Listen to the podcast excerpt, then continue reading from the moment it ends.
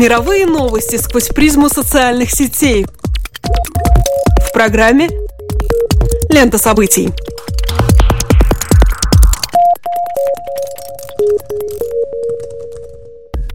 Здравствуйте, дорогие друзья! Вы слушаете Латвийское радио 4, и меня зовут Алексей Гусев. А меня Роман Шмелев, и в эфире еженедельный дайджест онлайн новостей «Лента событий». Здесь мы рассказываем вам о зарубежных новостях, отраженных на страницах крупнейших интернет-порталов и изданий. Guardian, Huffington Post и Медуза. Наш субъективный выбор в течение следующих 15 минут. Тема сегодняшнего выпуска – инцидент с российским самолетом Су-24, который Турция сбила в районе своей границы и последующий за ним конфликт двух стран. Отражение новости в материалах западной и российской прессы. Операции по поиску террористов в Бельгии, которые прошли после парижских терактов. Президент США милует индейку. Почему в этом нет смысла? Начало турне Папы Римского Франциска по странам Африки.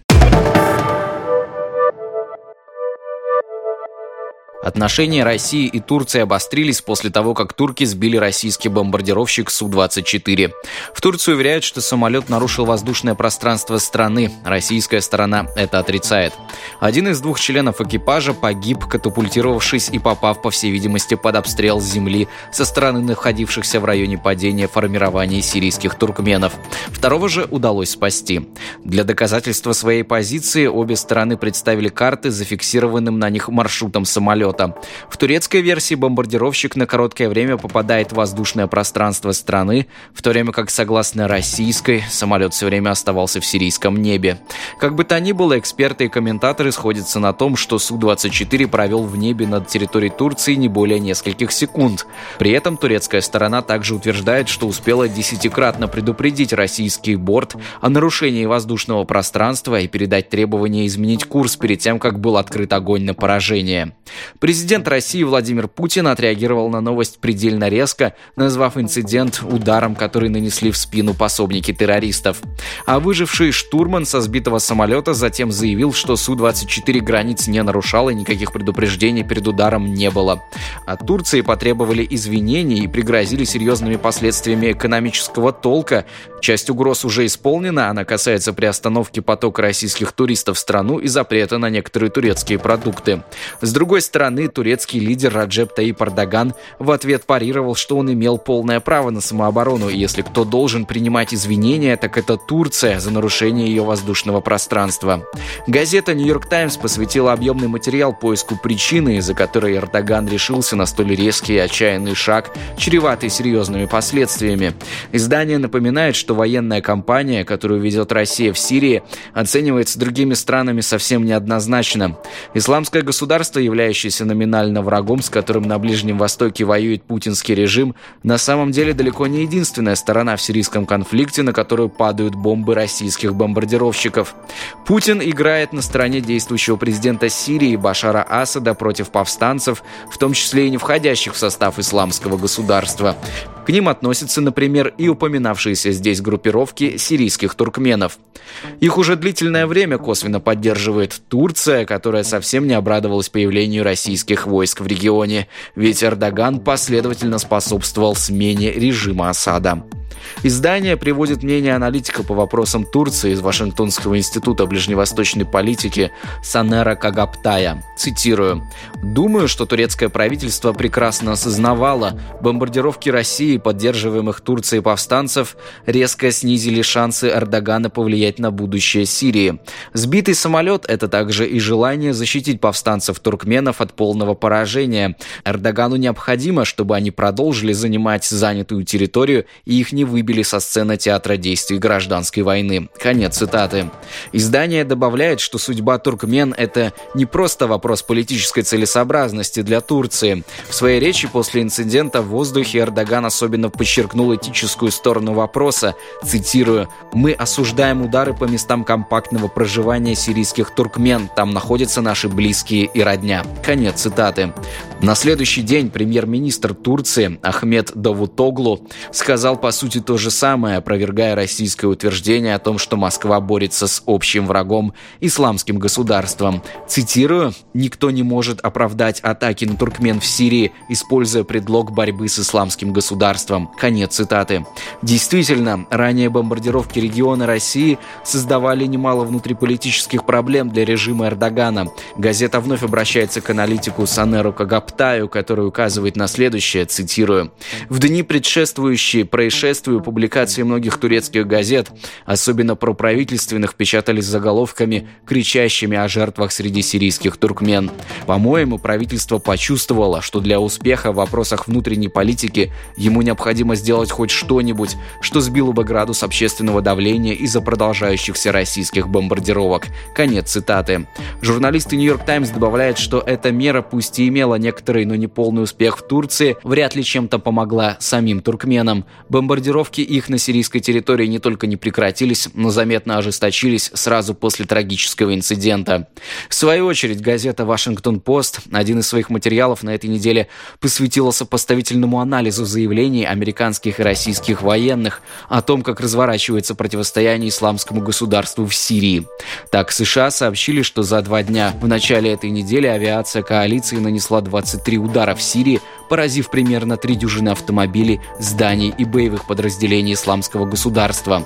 За те же два дня Россия заявила, что ее авиация нанесла удары по 472 объектам террористов в Сирии, в том числе по нефтехранилищу ИГИЛ, нефтеперерабатывающему заводу и 80 автоцистернам. Эти цифры, по словам журналистов, типичны для отчетов, которые публикуют почти каждый день возглавляемая США коалиция и отдельно Российское Министерство обороны. Американские военные заявляют, что Россия постоянно преувеличивает и масштаб своей деятельности, и успехи в Сирии, Сирии и что подавляющее большинство ее атак было направлено не против исламского государства, а против поддерживаемых коалицией противников российского союзника, президента Сирии Башара Асада.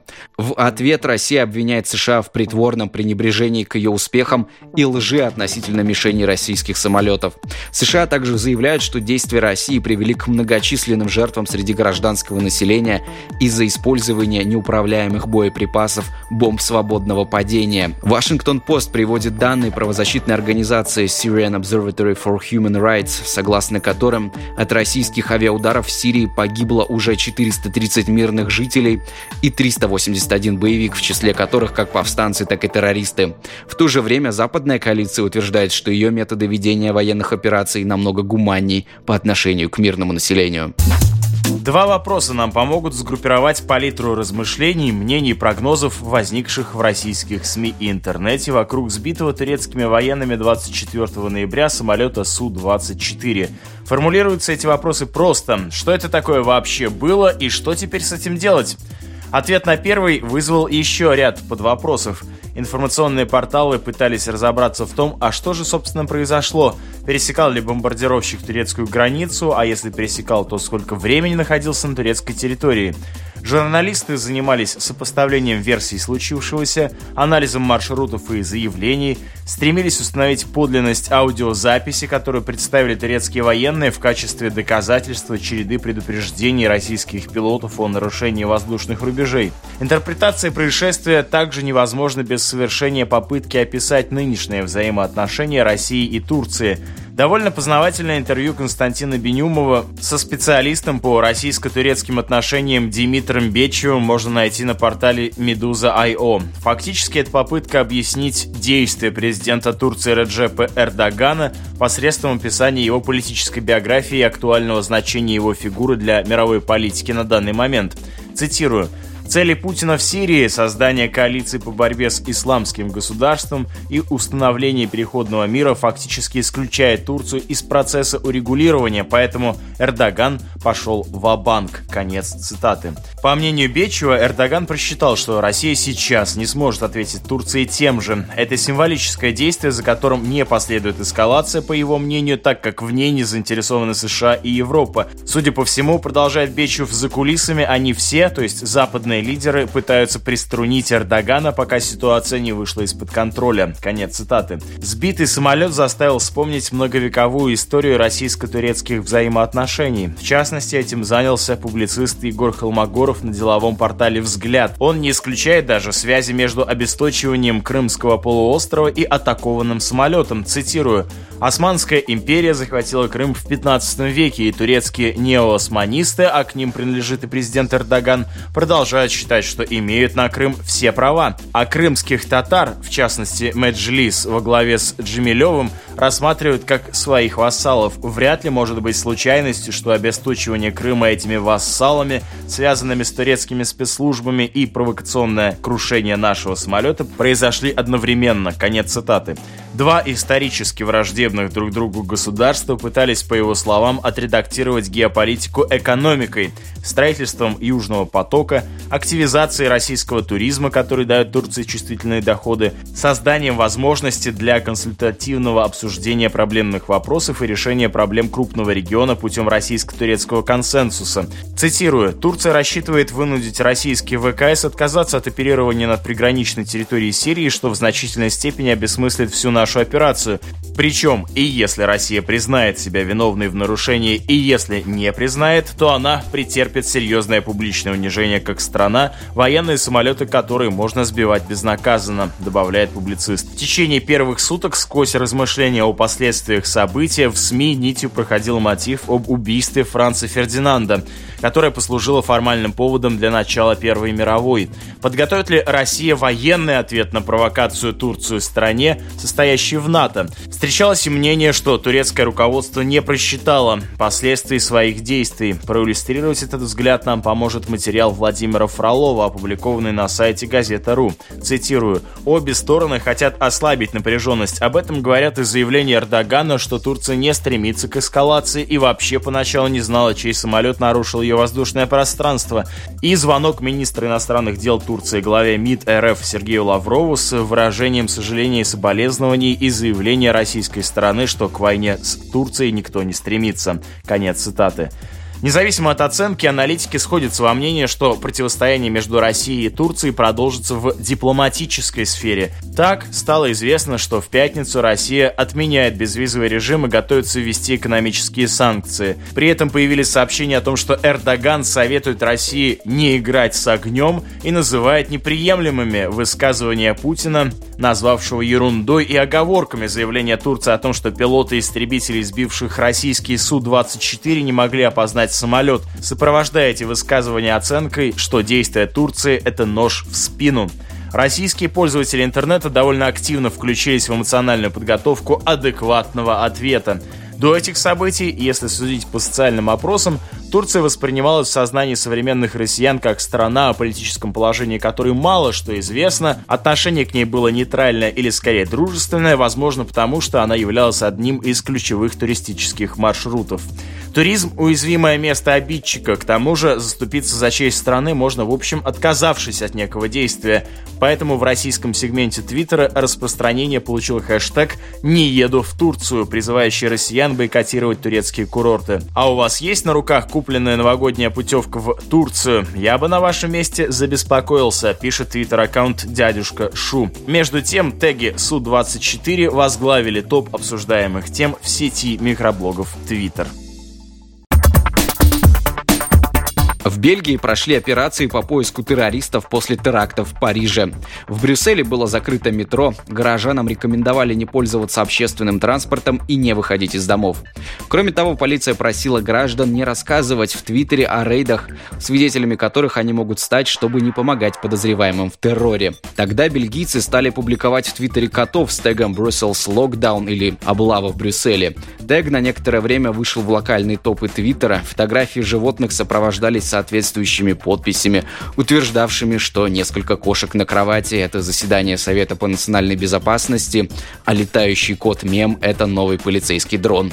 На следующий день федеральная полиция поблагодарила бельгийцев и их котиков за флешмоб, выложив в официальном профиле фотографию миски полной кошачьего корма. В итоге полиция задержала 16 человек, одного из главных подозреваемых в причастности к терактам в Париже, Салаха Абдеслама, в числе задержанных нет. Некоторые критики Критики утверждают, что глобальная облава была скорее нужна бельгийскому правительству как акт демонстрации собственной силы. Накануне Дня Благодарения, одного из важнейших американских праздников, президенты США уже более 25 лет подряд даруют помилование индейки, предназначенной для стола главы государства. В последние годы американские СМИ неизменно обращают внимание на бессмысленность этой традиции. Помилование, если и продлевает жизнь индейкам, то совсем ненадолго, а также обесценивает сам смысл акта помилования – Традиция преподносить индейку к столу президента США существует многие десятилетия. Первым президентом, который решил помиловать индейку, стал Джон Кеннеди, причем сделал он это за несколько дней до того, как его убили в Далласе. «Мы дадим этой птице вырасти, это наш ей подарок на День Благодарения», сказал Кеннеди, глядя на белую индейку с табличкой «Приятного аппетита, господин президент». Однако в традицию помилования индейки превратилась позже, после 1989 года. Тогда Джордж Буш-старший на церемонии преподнесения индейки заявил, что эта птица не умрет ради праздничного стола.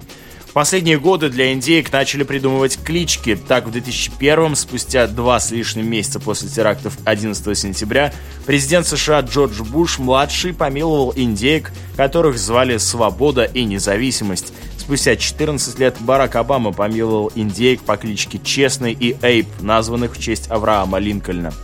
Как и все остальные современные индейки, они не приспособлены к жизни на воле. Практически ни одна из помилованных птиц не прожила и года после Дня Благодарения. Многих усыпили через несколько месяцев. Также традиция помилования не означает, что президент США не будет есть индейку. Он лишь не съест именно эту, конкретную индейку, преподнесенную ему перед камерами. Из года в год в американской прессе появляются статьи, резко критикующие традицию. Помимо очевидных претензий к бессмысленности церемонии, главный повод повод для критики обесценивания понятия помилования. В США 11 тысяч человек ожидают рассмотрения прошений о помиловании, при том, что тюрьмы переполнены.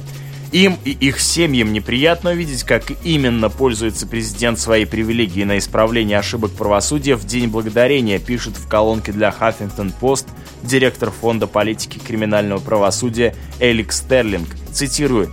Сейчас важно как никогда, чтобы президент применил свои полномочия. Джордж Вашингтон регулярно использовал свою власть, чтобы скорректировать ошибки, допущенные федеральными обвинителями. В период с 80-х годов 20 века количество заключенных увеличилось с 24,5 тысяч до 220 тысяч к 2013 году. Многие политики осознают, что это число слишком велико. Такие массовые заключения несправедливы, трагичны и бессмысленны. Конец цитаты.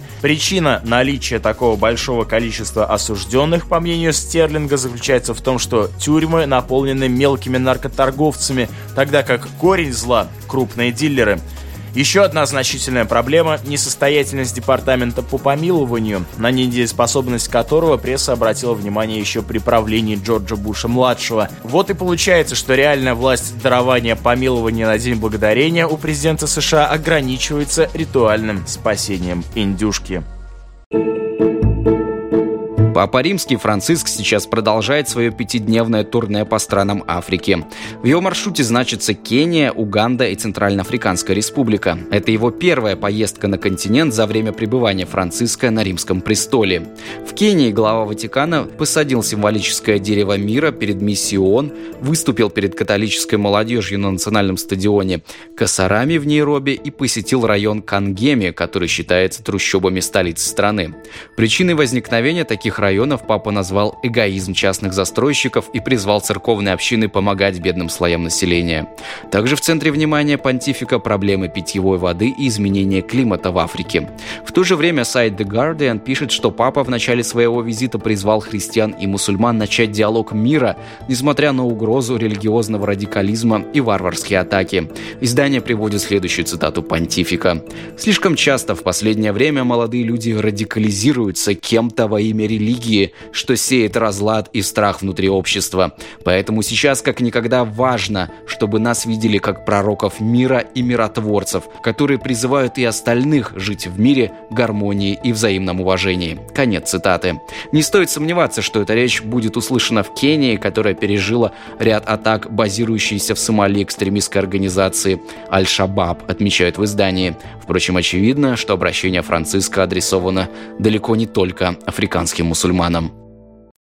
Подписывайтесь на обновление программы «Лента событий» в Фейсбуке. Также следите за нами на сайте lr4.lv и не забывайте проверять подкасты Apple. С вами были Алексей Гусев и Роман Шмелев. До новых встреч и берегите себя.